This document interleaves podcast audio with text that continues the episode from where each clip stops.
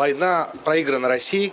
Ну, он, он говорит, что сейчас задача США это объединить э, Европу против, против России.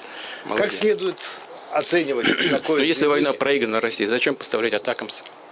Пусть заберут назад атакамс, все другое вооружение, садится за блины, приезжает к нам на, э, на чаепитие. Если проиграна война, ну о чем мы говорим тогда? Зачем атакамс? Задайте ему этот вопрос. Ну, смешно. Ну, видно, что президент России весьма эмоционально высказался по поводу высказывания своего же коллеги. Руслан Сафаров, Николай Костикин ко мне присоединяются. Господа, добрый вечер. Добрый вечер. Здравствуйте, Юрий. На ваш взгляд, вот э, что преследует Джо Байден? Как отмечал сам господин Путин накануне в интервью моим коллегам с ВГТРК, опытный политик, да, 50 с лишним лет в большой политике, или, как сказал господин Путин, э, в высших эшелонах власти.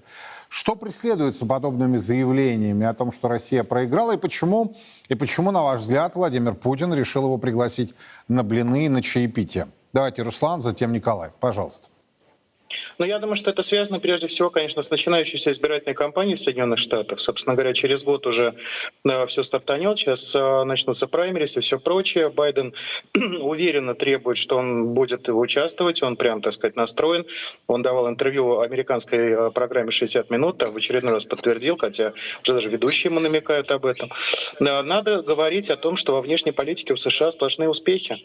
А говорить об этом не получается, потому что есть афганский кейс, который достаточно позорный. Э, есть э, вот это так называемое украинское контрнаступление летнее, которое тоже, мягко говоря, скажем так, неудачное было для западных союзников. И э, поэтому сейчас нужно рассказывать о том, что да, у нас вот успехи, мы побеждаем, Америка всегда идет впереди. В этом же интервью он же просто сказал, мы же американцы, мы, там, мы не можем проигрывать и так далее, и так далее. Сейчас во многом, возможно, с этим будет связано и на развитие ближневосточного кейса тоже показать, что вот видите, мы здесь можем и миротворцами выступать, и можем пригрозить и прочее, прочее. Байден э, упорно ищет хоть какую-то точку во внешней политике, которую он может продать своему избирателю. На мой взгляд, это ключевая, так сказать, история. Там можно добавить еще целый ряд факторов, но я думаю, что это ключевая. И это несмотря на то, что э, считается, что американцы э, в массе своей изоляционисты и интересуются первую очередь проблематикой своей страны. Я правильно понял, Руслан? То есть ему тем не менее, нужен, э, нужна некая а, опора во внешней политике. Но, знаете, если уже говорить о русских поговорках, то кашу маслом не испортишь в данном случае. Я думаю, что он действует по этому принципу. Понятное дело, что есть серьезнейшие проблемы в внутренней политике Соединенных Штатов, есть серьезнейшие проблемы, прежде всего, в экономической сфере. А я напомню, что у них там и бюджет заблокирован и так далее, и так далее. Там проблемы выше крыши. Поэтому нужно хоть что-то продавать, нужно продавать внешнюю, внешнюю политику в том числе.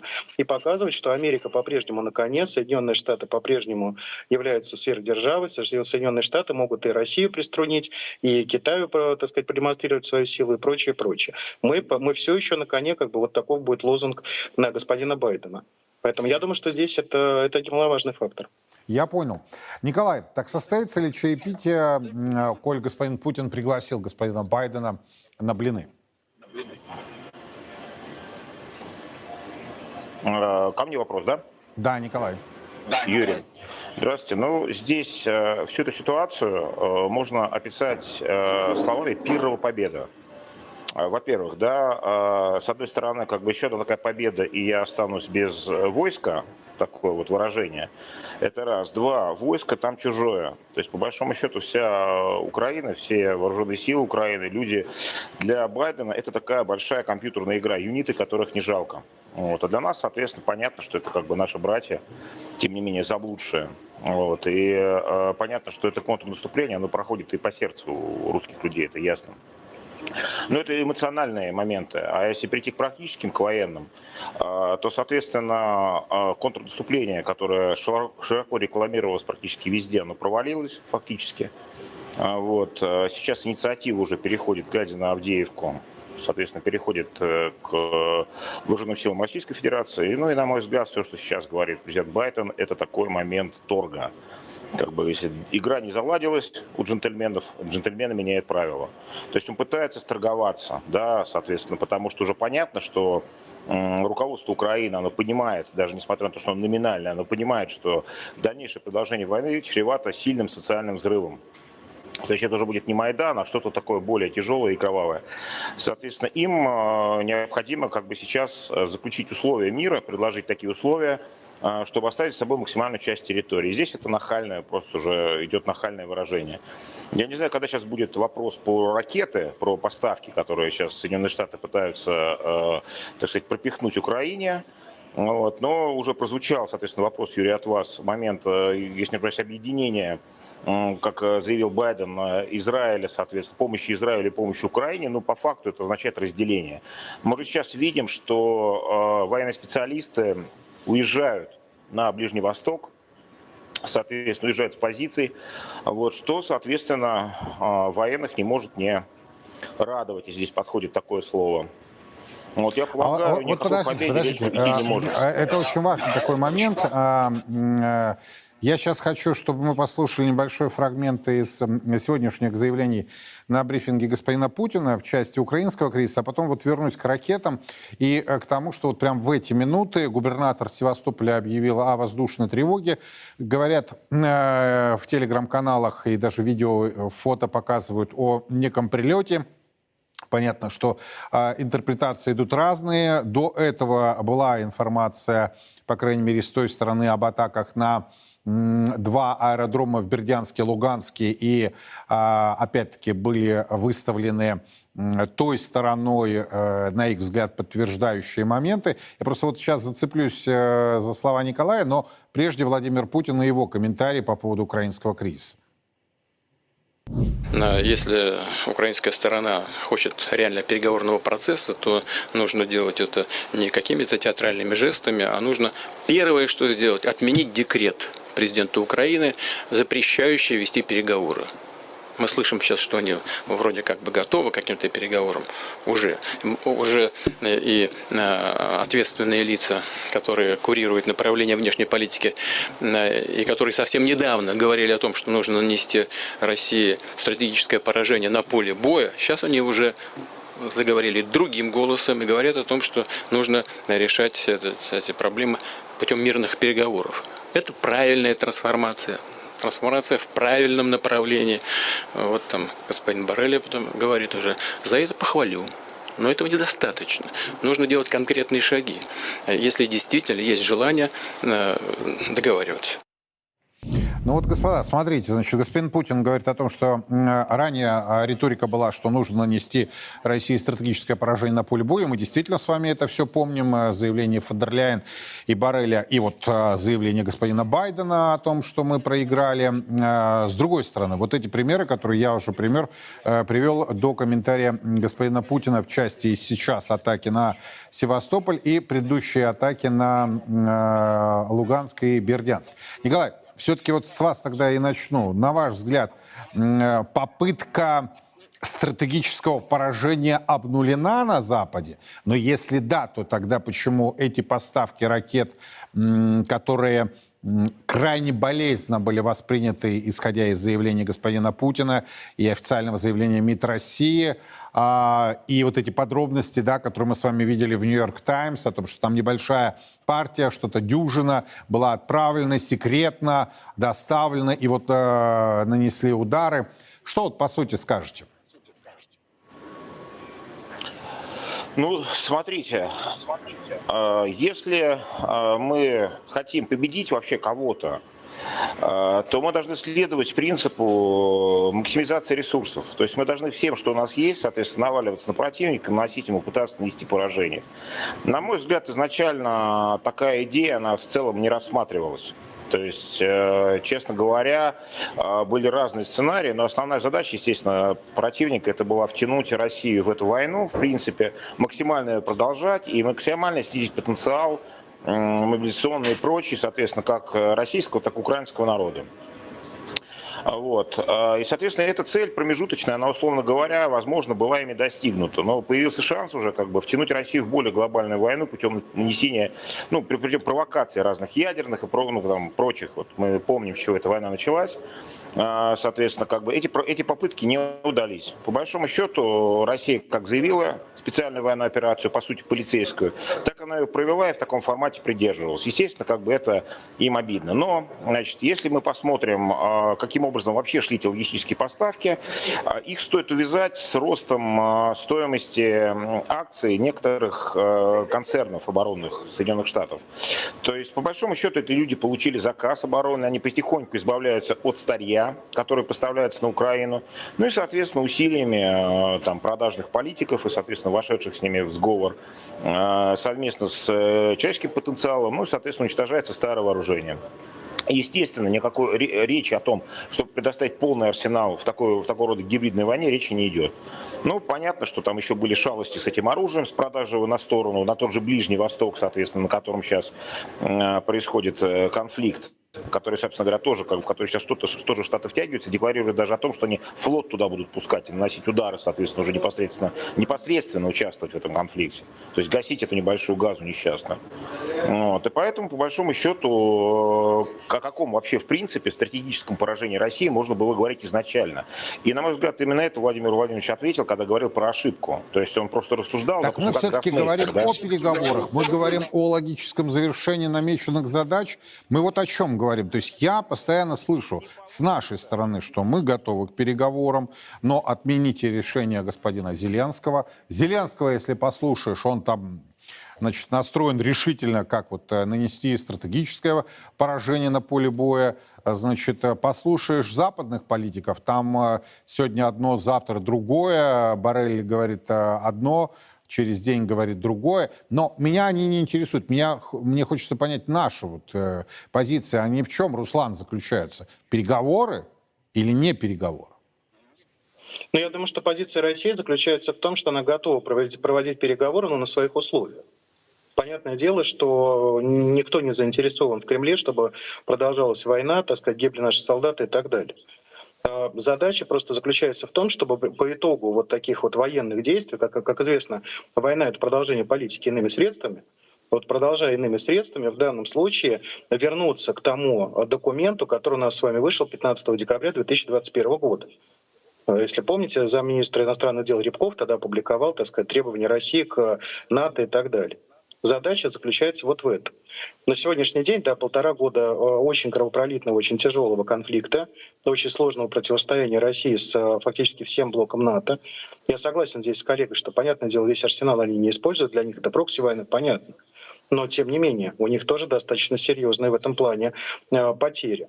И задача сейчас заключается в том, чтобы на своих условиях эти переговоры провести. Другое дело, что здесь и ситуация на Ближнем Востоке, и ситуация, давайте не забывать, на Дальнем Востоке, где Соединенные Штаты очень э, серьезно сейчас формируют, скажем так, э, военную составляющую. Но здесь вот, я думаю, коллега лучше объяснит, потому что я не военный эксперт. Но то, что там сейчас собираются серьезные очень вооруженные силы Соединенных Штатов э, и на Филиппинах, и в Японии, и в Южной Корее и так далее, там тоже потенциально может открываться дополнительный фронт. И тогда перед США могут встать очень серьезный вопрос. Э, господа, а мы в состоянии, вот, например, войну на три фронта тянуть? Сегодня Байден заявил, что да, мы в случае, так сказать, вступления Хизбаллы в войну, мы готовы, так сказать, поучаствовать на стороне Израиля и прочее, прочее. То есть США, в принципе, заявили о том, что они готовы в той или иной степени э, войти в, в военную фазу э, ближневосточного конфликта.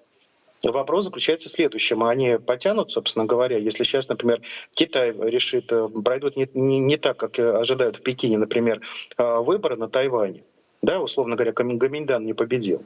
И у Китая встанет вопрос, может быть, проводить военную операцию. Вот США в этой ситуации на три фронта сумеет потянуть или нет? Ну, они сейчас Поэтому готовят, Россия, они задача... и Пекин готовят э, встречу э, Си Цзиньпиня и Джо Байдена, поэтому, да, будем следить, смотреть. Вы меня постоянно пытаетесь втянуть э, в ближневосточную тематику. Хорошо, я готов это сделать, тем более, что президент Путин сегодня сообщил, что ВКС страны приступают патрулированию неба над Черным морем, а это, как оказалось, вот меня в университете э, учили читать текст, текст до конца, так вот, а, важно было досмотреть, что называется, сегодняшнюю э, пресс-конференцию, сегодняшний брифинг господина Путина в Пекине, где он, собственно, де-факто сообщил о э, контроле над восточной частью Средиземного моря, ну вот, собственно, где Израиль находится. Давайте послушаем. Вот они взяли, затащили две авиационные группировки в Средиземное море. А, хочу сказать, э, это не угроза, то, что я сейчас э, анонс...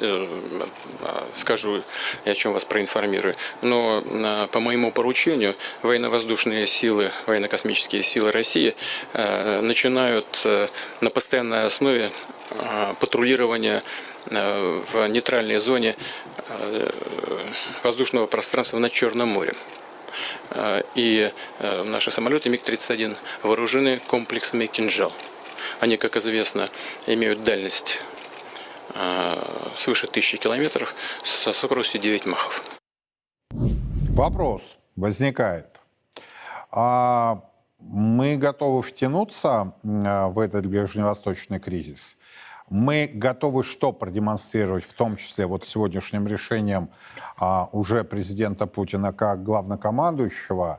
А, при этом мы получаем с вами информацию о том, что спецназ э, Федеративной Республики Германия подготовлен, что называется, находится на низком старте. Это объясняется необходимостью освобождения немецких заложников, граждан Германии, а, которые находятся в плену у Хамас. И при этом параллельно стало известно о том, что правительство Израиля дало добро на переселение в, э, от э, э, пятикилометровую зону от границы с Ливаном, а это север Израиля. То есть означает ли это, что и там будет точка напряжения, как сейчас она есть на, собственно, границе Израиля и сектора Газа? Мне хочется понять именно, что Москва хочет продемонстрировать. Николай готовность э, к любого рода вызовам. Э, коллега совершенно верно сказал, что сейчас идет э, речь о том, что Штаты будут втянуты, возможно, при неправильных своих действиях, будут втянуты в войну только не на два, а на три фронта, потому что мы смотрим, учитываем Ближний Восток, Украину, если рассчитать, да, и, соответственно, Тихоокеанский регион, где Российская Федерация проводила совместное учение с Китайской Народной Республикой, как раз на предмет такого возможного участия.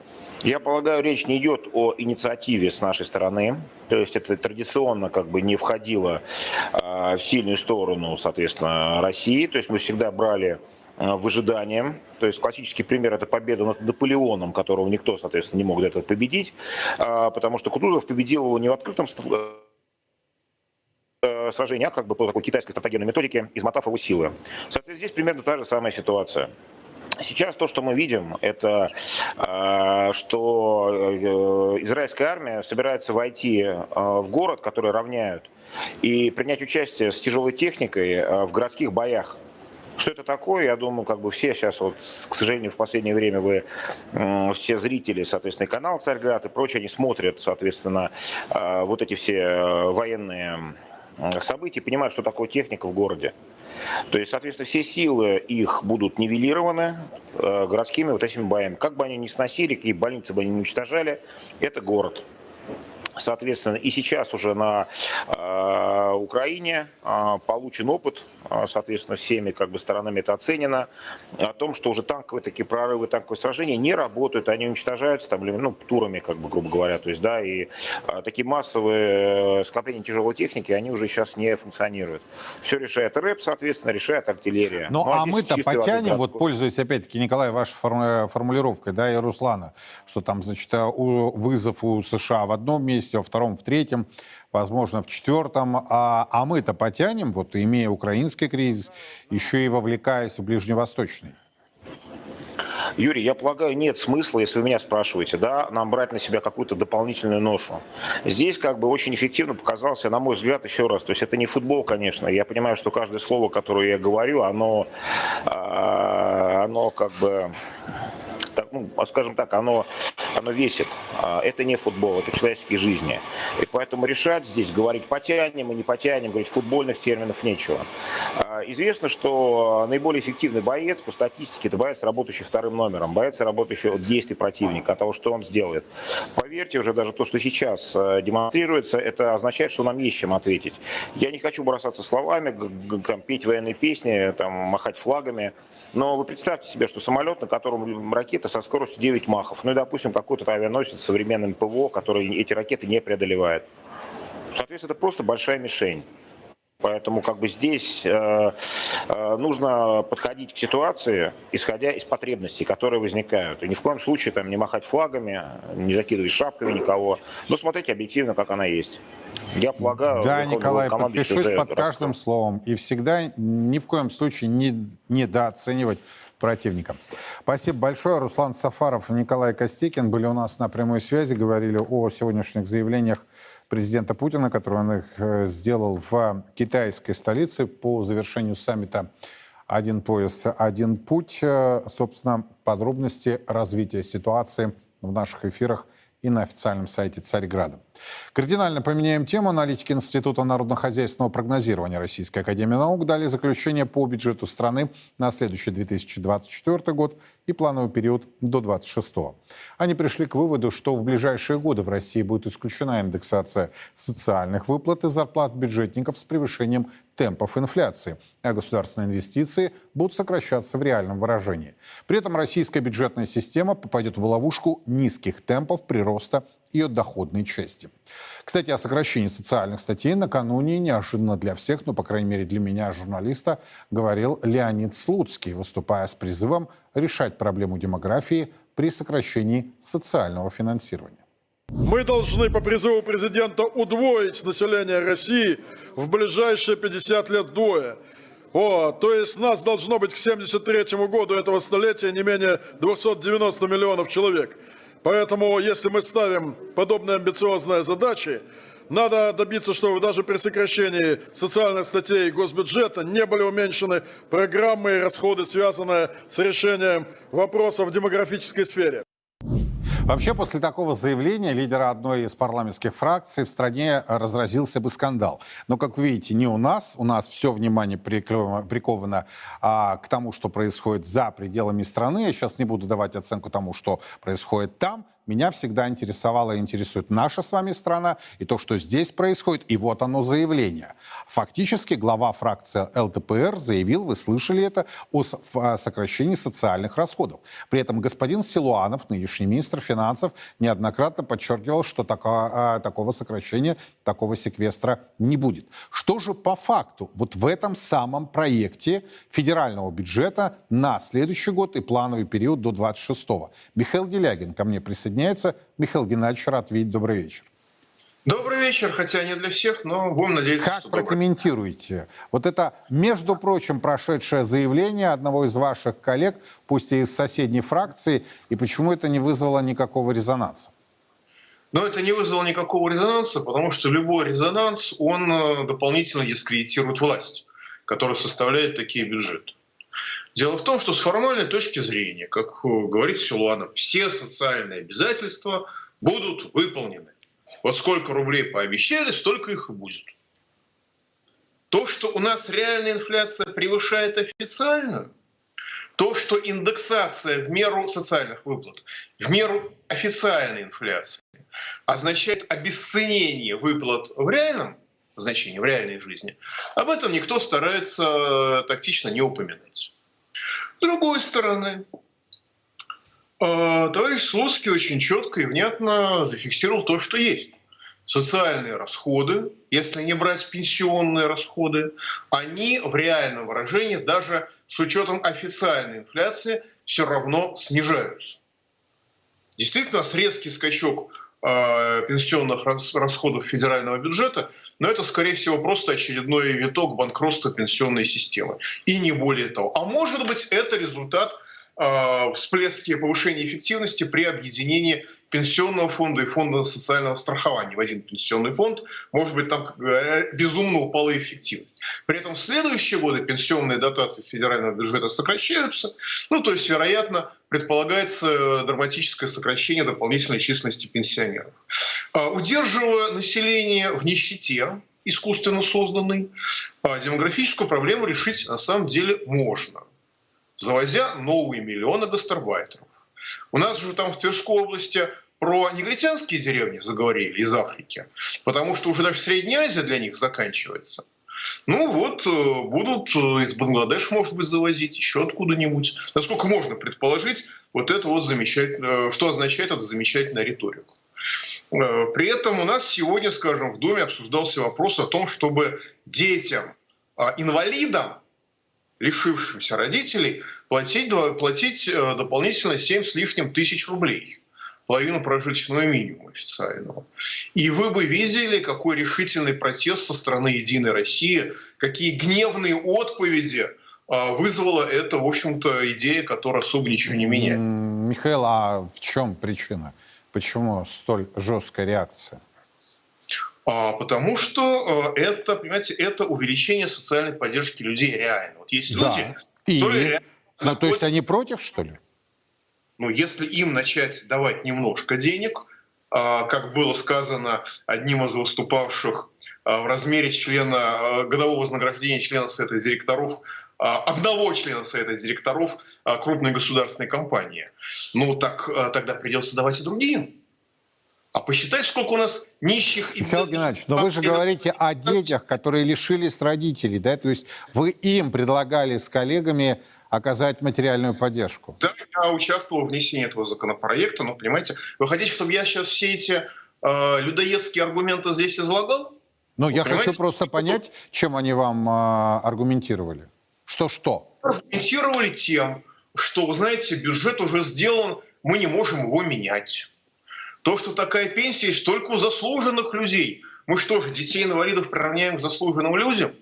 и прочее, и прочее, и прочее. Понимаете, я не хочу все это воспроизводить, потому что это называется разжигание социальной розни. Это у нас под статью попадает э, Уголовного кодекса, ну, может попасть цитирование того, что говорят представители «Единой России».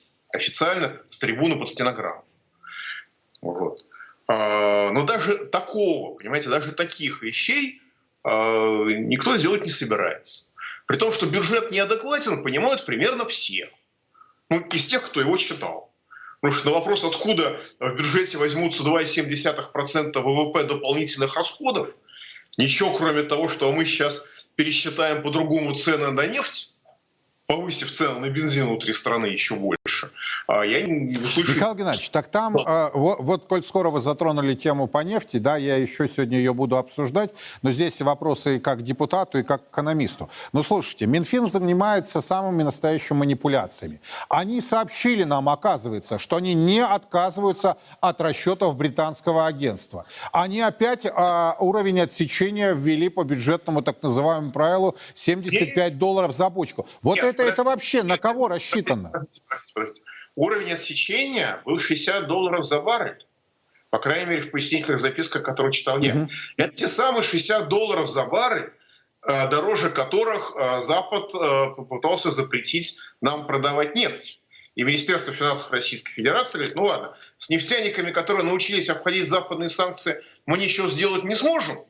Но а, в отношении российского бюджета, в отношении российских детей, российских стариков, российской экономики, в отношении России мы запрет Запада выполним.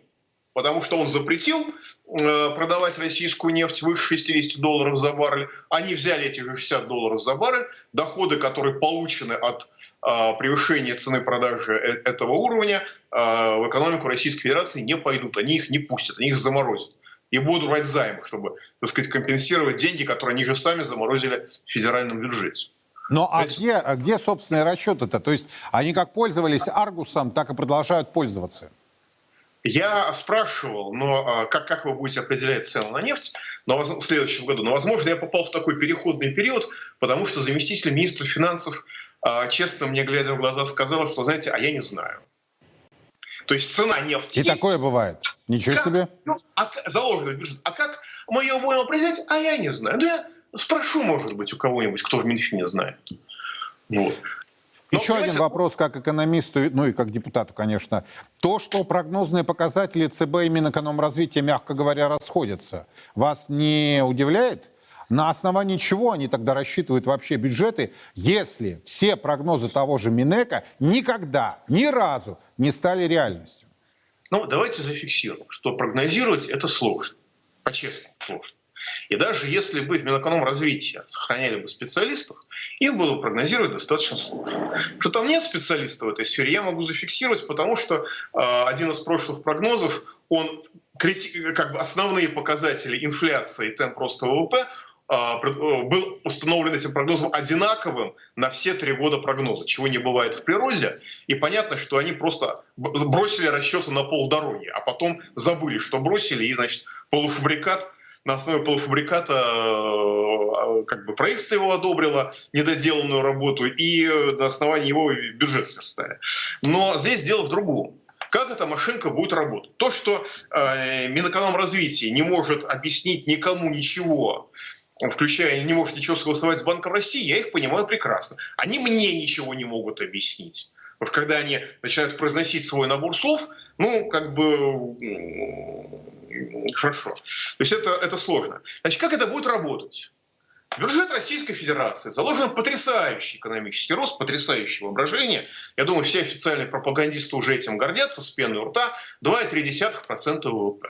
Угу. Как и все остальные прогнозы Минэкономразвития, проблема не в том, что это прогноз как бы правильный или неправильный. А, ошибиться можно. Проблема в том, что все прогнозы Минэкономразвития нацелены на снижение доли России в мировой экономике, Потому что мировая экономика растет быстрее, она сейчас будет расти около 3%, опять-таки, по прогнозу. То есть Россия будет терять свое влияние, терять свое значение, и Минэкономика России считает, что это нормально, правильно, и так и должно быть. Причем из, очень часто экономика России растет быстрее, но Минэкономразвитие все равно фиксирует, что экономика России должна стагнировать, развиваться она не должна. Никаких мер, направленных на то, чтобы э, расти быстрее хотя бы мира, хотя бы выше статистической погрешности в 3%, они не предлагают категорически. Это их целевая функция. И дальше все, все государственное э, прогнозирование, вся государственная политика исходит из того, что Россия должна стагнировать.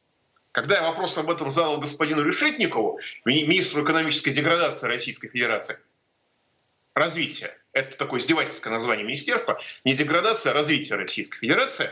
Но опять-таки ничего, ничего понятного я не услышал. Но допустим, что даже российская экономика, она разгонится до, этого, до этой потрясающей скорости. Когда она начнет приближаться по своим темпам роста к 2,3% годовых, Банк России скажет, так, так, так, ребят, постойте. У нас по прогнозу рост следующего года от половины до полутора процентов. То есть ваши 2% с небольшим – это опасный перегрев экономики. Мы этого допустить не можем, потому что наш, э, наша финансовая система тогда будет разбалансирована. Нам тогда будет сложно объяснять МВФ, что мы делаем. А Слушайте, или, сю- сюрреализм какой-то. Сюрреализм, вот, если бы... Будем тормозить развитие экономики, чтобы не было перегрева, чтобы снизить экономический рост до полутора процентов, который означает, что бюджет будет провален. Потому что бюджет-то сверстан, исходя из 2,3%. Знаете, это мы, когда говорим, кажется, что это немножко, но это же разница на треть. Это разница на треть. В масштабах экономики это очень серьезный показатель, очень серьезная сумма денег. То есть бюджет исходно заложен то, что бюджет будет нереализуем. Потому что если его начнут реализовывать, так как все написано в документах правительства, Банк России обязан будет. Понимаете, не то, что они там какие-то звери, ироды, либералы и хотят России сделать плохо. Нет. У них прогноз полтора процента. У них единая денежная кредитная политика сверстана, исходя из максимум полутора процентов роста. И если Россия ускорится быстрее, ее надо будет тормозить. А то, что в бюджете из-за этого денег не будет, ну, так это проблема Минфина. Разбирайтесь там сами со своим Минэкономразвития, который никому ничего объяснить не может. Михаил Геннадьевич, спасибо большое, что нашли время. Э, держите нас в курсе, когда начнется уже обсуждение на пленарном. Еще одно министерство в правительстве специально для финансово-экономического блока Министерство психологического здоровья. Чтобы вот таких вот нестыковок не было. Может быть, им э, стоит э, вам, как доктору экономических наук, э, пару уроков преподать, чтобы как-то они сбалансировались не только в бюджете, но и в словах своих. Спасибо большое. Депутат Госдумы, экономист Михаил Делягин был с нами в прямом эфире. Нина Останина к нам присоединяется, глава парламентского комитета по вопросам детей, семьи, детей и женщин. Нина Александровна, добрый вечер. Добрый вечер, Юрий. Добрый вечер, уважаемые телезрители. Ну вот а, с легкой руки вашего коллеги господина Слуцкого я узнал, как и все наши зрители, о том, что социальные расходы будут сокращаться. Я хотел, я знаю, что сегодня у вас э, в, чуть не сказал в гостях, да, в парламенте была вице-премьер по социальным вопросам госпожа Голикова. Э, у меня масса к ней вопросов э, по поводу, ну, например, единого детского пособия, когда а, в буквальном смысле завален, как и вы, я думаю, э, письмами, просьбами гневными о том, что людей э, лишают вот этой социальной поддержки. Минсан, что по факту, вот на ваш взгляд, и по бюджету, по проекту бюджета, и по сегодняшней встрече с госпожой Гуликовой, скажите? Наверное, сегодняшняя встреча – это продолжение бюджетной темы, хотя, э, скажу вам откровенно, э, судя по сегодняшнему государственному докладу, представленным вице-премьером, финансы э, отдельно, а, а законы отдельно. В нынешнем проекте закона о бюджете невзирая на слова Слуцкого о сокращении социальных расходов, ничего не изменилось. Нет.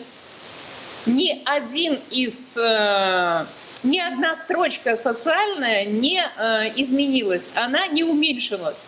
Она либо осталась в прежнем объеме, либо в соответствии с темпами инфляции просто увеличилась на э, как раз вот эти искомые там 5%. Вот если бы были изменения, то да, динамики нет никакой ни отрицательной динамики, ни положительной динамики. Но при этом, когда, предположим, я заявляю на заседании бюджетного комитета с э, участием министра труда о там, национальный проект демография, да, вот, сокращение э, финансирования сертификатов по мат-капиталам, минус 130 миллиардов рублей. Причина – а причина уточнения числа получателей. То есть в бюджете уже заведомо заложено сокращение нашего населения. Все, что сегодня заложено в бюджете, оно не носит стимулирующего характера. Вот я знаю, что вы у себя на канале обсуждали историю с единым пособием семьи Кириченко Свердловской области. Спасибо вам за это. Я этот пример сегодня в Государственной Думе привела. 12 детей. Размер э, финансовой выплаты 50 тысяч рублей на всю семью, а дети-то успешные, а семья-то не маргинала. А причина в отсутствии пособия, потому что у них два участка. Один там в лесном э, где-то там массиве 25, да, вы приводите? Да, да, да. И да. другой подаренный меценатом с домом. И что теперь? И что теперь получается, что таких-то семей много, завален комитет, приходят письма к вам, призналась Татьяна Алексеевна, что к ним приходят. Но ведь, Юрий, у нас э, вообще задача, на которую ставил вот этот национальный проект и этот закон о едином пособии, она не просто не выполнена сегодня, она не может быть выполнена, потому что один прожиточный минимум, заложенный в этом законе, он просто побуждает семьи становиться искусственно бедными, разводиться. В Дагестане число браков и разводов 2 к 6. Вдумайтесь только, 2 к 6. Кавказская республика с традиционно ну, устойчивыми крепкими связями, э, многодетными семьями. Причина одна. Осуждать за это людей нельзя, потому что другого способа получается. Вот достучаться до власти просто нет. Какой выход?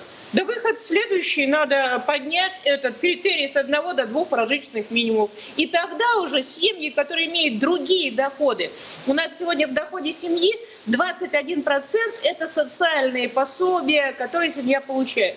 А вот 57% это основные доходы, ну то есть зарплата людей элементарно. Поэтому надо начинать с повышения зарплат. А где у нас бюджетник повысит эту зарплату, если это, предположим, учитель? Ну не две, а три ставки, что ли, брать? А где там в маленьком городе найдет э, семья, у которой там э, молодая семья, где она найдет себе работу? Поэтому опять все упирается с экономики. Я вот Делягина видела у вас. Надо поднимать экономику. И когда мы говорим, вот, ну а, а чего Голикова вице-премьер, которая, которая никаким образом не... Э, не курирует сегодня финансы. Понимаете, у нас все носит вот этот ведомственный характер. Не получается костюма семейного. Минфин одно Силуанов, а, Минтруд другое. И начинает нам объяснять Котяков, да вот мы пока еще это единое пособие только мониторим. Вы чего мониторить-то? Ну что, мониторить с 1 января мы уже знаем, что отказывают, если есть там две старые машины, если есть там два земельных участка, там в деревне дали пай, которого избавиться не может эта семья с детьми. Мониторить надо на ходу, перестраиваться надо на ходу, менять пособие. Но если вот эта инерционная система, как она в бюджете заложена и дальше будет, то никогда семьи с детьми не почувствуют особенного внимания к себе. Доклад-то мы сегодня сослушали. Первый раз, кстати, за всю историю российского парламентаризма современного. Мы слушали доклад о положении детей и семьи с детьми. Но, понимаете, вот семьи должны каждодневно ощущать на себе заботу власти. А так, ну, что нового? Наверное, обрадую, а может, не очень сегодня многодетные семьи. Потому что поставлена точка в вопросе о статусе многодетных семей вице-премьером Татьяны Алексеевны Горьковой. Четко сказано, что э, направлен доклад президенту но а, в докладе предложение а, поддержать указ, проект нового указа, который подготовило правительство и направило а, президенту. Что такое указ? Почему я настаиваю на принятии закона? А у нас указ 92 -го года никто не отменял. Но даже власть этот указ манкировала, когда началась частичная мобилизация. Ведь указе там многодетная семья, где трое детей уже есть, а ведомственный закон о мобилизации 4 ребенка. Я и задала прямой вопрос, Татьяна Алексеевна, хорошо, будет новый указ 2023-2024 года, а тогда поправит закон о мобилизации, или он останется по-прежнему там 4 ребенка. Вот о чем я переживаю. Если мне подтвердят, что да, ну хорошо, я тогда э, не стану спорить, не приняли закон, принимайте указ, нам хоть этот нормативный документ сегодня нужен. Ну, в общем, вот такой у нас сегодня был разговор. А тоже э, материнский капитал, смотрите, вот единое пособие дают, критерий один прожиточный минимум, а большая сумма в сто раз материнский капитал, а там никаких критерий нет имущественных. Где тогда системность вот в этой государственной политике нашей демографической? Да, Нина Сан, спасибо большое. Нина Останина, глава парламентского комитета по делам семьи, ее оценочное суждение не только о сегодняшней встрече с вице-премьером Татьяной Гуликовой, которая отчитывалась по э, политике детства в нашей стране, по поддержке семьи и детства в нашей стране, но и о заявлениях, которые касаются исполнения социальных статей бюджета. Но парламент только приступает к рассмотрению первого чтения впереди. Мы обязательно предметно а, будем это освещать, поименно. К сожалению, мы стали сталкиваться с другой проблемой. Депутаты Государственной Думы, которые считаются, ну, наверное, себя считают а, представителями, народными избранниками, находят разные поводы, чтобы не участвовать в прямых эфирах то они заняты, то у них региональная неделя, то что-то еще. Вообще очень странно. Э, всех депутатов, ну вот вы э, видите, да, значит, э, был Делягин, Останина, и другие у нас участвуют. Но основная масса, основная масса, никого не хочу из них обидеть, да, но они вот предпочитают как-то, они мнят из себя кого-то, но по факту даже двух слов не могут связать, ну, например, по проекту бюджета. Если они трусливы, я такое тоже могу понять, э, знаете как, не то ляпнешь, то уже завтра э, могут быть большие проблемы. У меня как-то был один эфир давно, в 2010 году, один из тогдашних депутатов Государственной Думы в радиоэфире сказал, а какая власть у президента Медведева? Вся власть у премьера Путина. Ему очень быстро объяснили, как-то эфир закончился, что он не прав. С формальной точки зрения, вы понимаете, да? То есть с формальной точки зрения понятно, у кого де-факто была власть де-факто и у кого де-юра.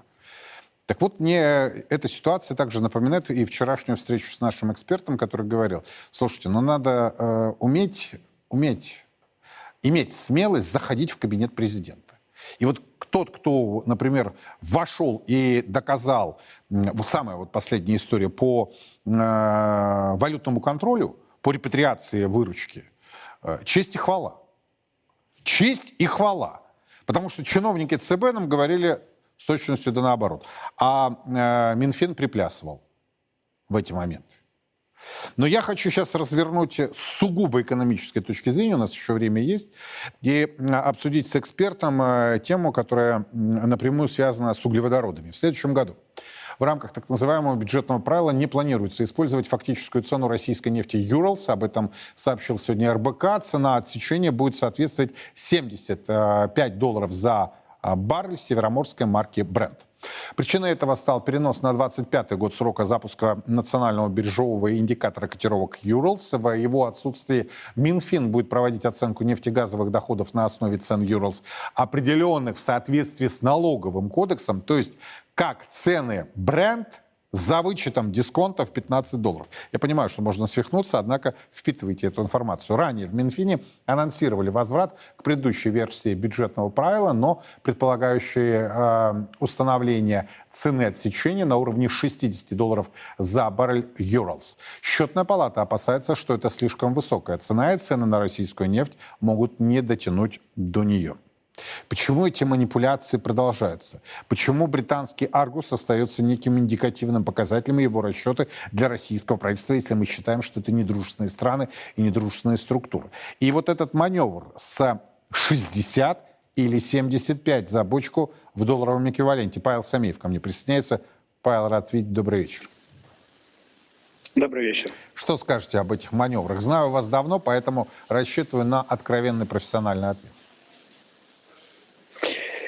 Да, ну, честно говоря, тут не очень действительно... Здесь объективно я не очень понимаю цель, э, почему вот это все так происходит сейчас, почему меняется вот этот подход, правила, соответственно, именно такая, такие новые индикаторы. Я не могу это объяснить. Может быть, какая-то есть логика, которую просто мы не понимаем, но вот объяснить это не, невозможно, да. А, если честно. Но, но все сосредотачиваются в неофициальной обстановке а, без камер на манипуляциях вокруг доходной части, что, дескать, эти расчеты позволят Минфину а, не прибегая, скажем так, к заимствованиям или иным инструментам, на самом деле иметь не дефицит, а профицит бюджета. Согласны? Понятно, что цель в этом, вот, но нарисовать индикатор можно там, как говорится, с одной стороны любой, но в реальности понятно, что будет, э, что, что, что будет в реальности, это может иметь совершенно э, слабое отношение, вот, собственно, к тому, что рисуется здесь. Поэтому за цель, в принципе, да, она в этом, конечно, но тем не менее тем не менее, все странно. Когда были опубликованы, Павел, контрольные цифры по доходам и расходам и по дефициту, да, многие усомнились в том, что, э, собственно, возможно собрать такую сумму, а, очень, я имею в виду доходную часть, да, вот ваши размышления на, по этому поводу, это насколько обоснованная э, цифра или правы те, кто начинает сомневаться, что она будет достигнута? Ну, выглядит так, что действительно доходную часть под, подгоняют под э, ту расходную часть, которую вряд ли можно как-то уже скорректировать вниз, соответственно, да, подгоняют так, чтобы при этом не увеличивать э, как-то заметно э, заимствование, да, то есть, собственно говоря, вопрос в том, что вот не увеличивая долг, хотя это вот боязнь э, увеличения долга, она тоже еще более, еще более странная, чем любые э, вот эти движения по индикаторам, по вот этим всем отсечениям и так далее. То есть на самом деле э, боязнь увеличить долг и при этом попытка как-то подогнать доходную часть, даже если мы понимаем, что это может быть нереалистичный э, сценарий, и все как бы так и считают. Э, но мне кажется, это хуже, чем, э, собственно, уже наконец перейти к э, варианту э, нормального роста заимствований на внутреннем рынке, причем э, с ориентацией на, на внутренние инвесторы, тем более, что у нас ресурс сейчас огромный, который непонятно куда девать, да, о чем говорит нам все Центральный банк с точки зрения как раз спроса uh-huh. Потенциального на, вот, собственно, долг. Поэтому получается это такое странное, э, странное балансирование. Это, с одной стороны, нереалистичный план по да, доходной части, действительно очень большая составляющая, которая э, имеет, э, скажем так, вероятность, э, сильную вероятность не, неисполнения. Э, попытка подогнать, соответственно, индикаторы вот эти, да, и с другой стороны, боязнь увеличивать э, заимствование. Вот это очень странная совокупность. Спасибо большое. Павел Самиев был у нас на прямой связи. Ну, собственно, одна из составляющих этого дискурса заключается в том, что, возможно, с 2024 года начнутся существенные изменения в фискальной политике. Если это будет действительно так, то мораторий, который о от, э, мораторий на внесение изменений в части налоговых э, прямых и косвенных э, поступлений э, будет снят, и, собственно, со следующего года мы можем стать свидетелями роста. Будет ли это так? Подробности в наших эфирах. На сегодня это все. Меня зовут Юрий Пронько. До свидания. Во все времена и во всех войнах русские люди молились о победах наших бойцов их небесному покровителю, Георгию Победоносцу. В ста городах 89 регионов России пройдет всероссийский молебен святому великомученику Георгию Победоносцу. Каждый сможет поклониться его мощам и попросить святого о помощи. Нет сомнений, молитвами Георгия Победоносца Господь защитит наших воинов и дарует нам новую, великую победу.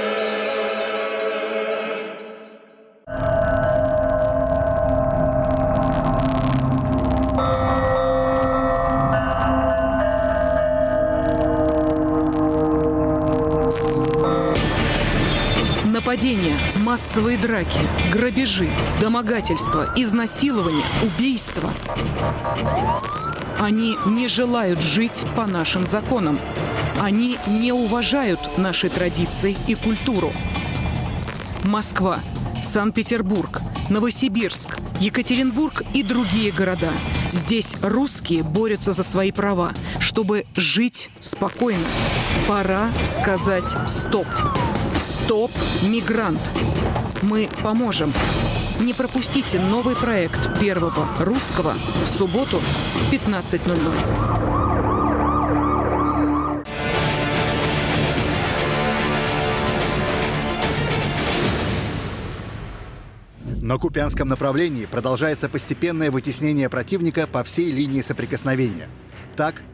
в районе населенных пунктов Петропавловка, Ивановка, Кисловка войскам Российской Федерации удалось взломать вражескую оборону и продвинуться вглубь территории противника. Враг старается контратаковать. Так, в районах населенных пунктов Синьковка, Ивановка, Орлянская, Харьковской области российские подразделения успешно отразили 13 атак штурмовых групп ВСУ. Потери ВСУ составили до 80 военнослужащих и до 11 единиц бронетехники. На Краснолиманском направлении слаженными действиями подразделений российской группировки войск отражена атака штурмовых групп ВСУ в районе населенного пункта Червоная Деброва Луганской Народной Республики. Также ударами штурмовой и армейской авиации нанесено поражение живой силе и техники врага в районах населенных пунктов Григоровка Донецкой Народной Республики и Червоная Деброва Луганской Народной Республики. Потери противника составили до 60 украинских военнослужащих и до 4 единиц бронетехники противника. На Донецком направлении в районе населенных пунктов Андреевка, Клещеевка противник усилил давление на позиции вооруженных сил Российской Федерации, но был успешно контратакован и вернулся на прежние рубежи. Также российская группировка войск при поддержке авиации и артиллерии нанесла поражение живой силе и технике ВСУ в районах населенных пунктов Курдюмовка, Андреевка, Клещеевка, Хромово Донецкой Народной Республики. На Авдеевском рубеже интенсивность боев заметно снизилась. Противнику, к сожалению, удалось перебросить значительные резервы на данное направление и купировать расширение захваченного ранее российскими войсками плацдарма в районе населенного пункта Степовое. Общие потери противника на данном рубеже составили до 115 военнослужащих убитыми и ранеными и до 5 единиц техники.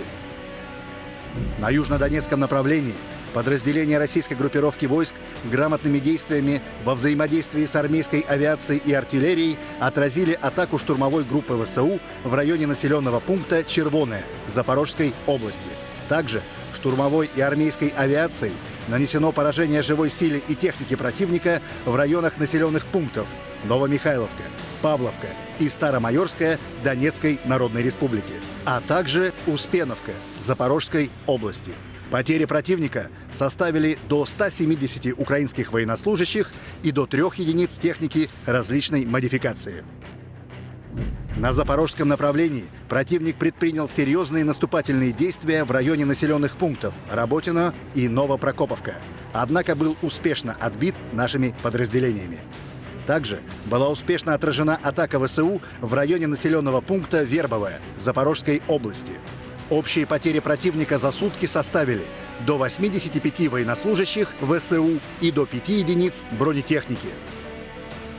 На Херсонском направлении диверсионная группа противника предприняла локальную десантную операцию и прорвала оборону войск Российской Федерации, закрепившись в районе населенного пункта Песчановка. Сегодня утром Наши части выдавили противника обратно к железнодорожному мосту. Враг пытается перебросить по нему пехоту для пополнения выбывших и закрепления, неся потери. Однако плацдарм у моста все-таки находится в руках у ВСУ. Также пресечена деятельность четырех диверсионно-разведывательных групп в районах населенных пунктов Подстепная и Пойма Херсонской области.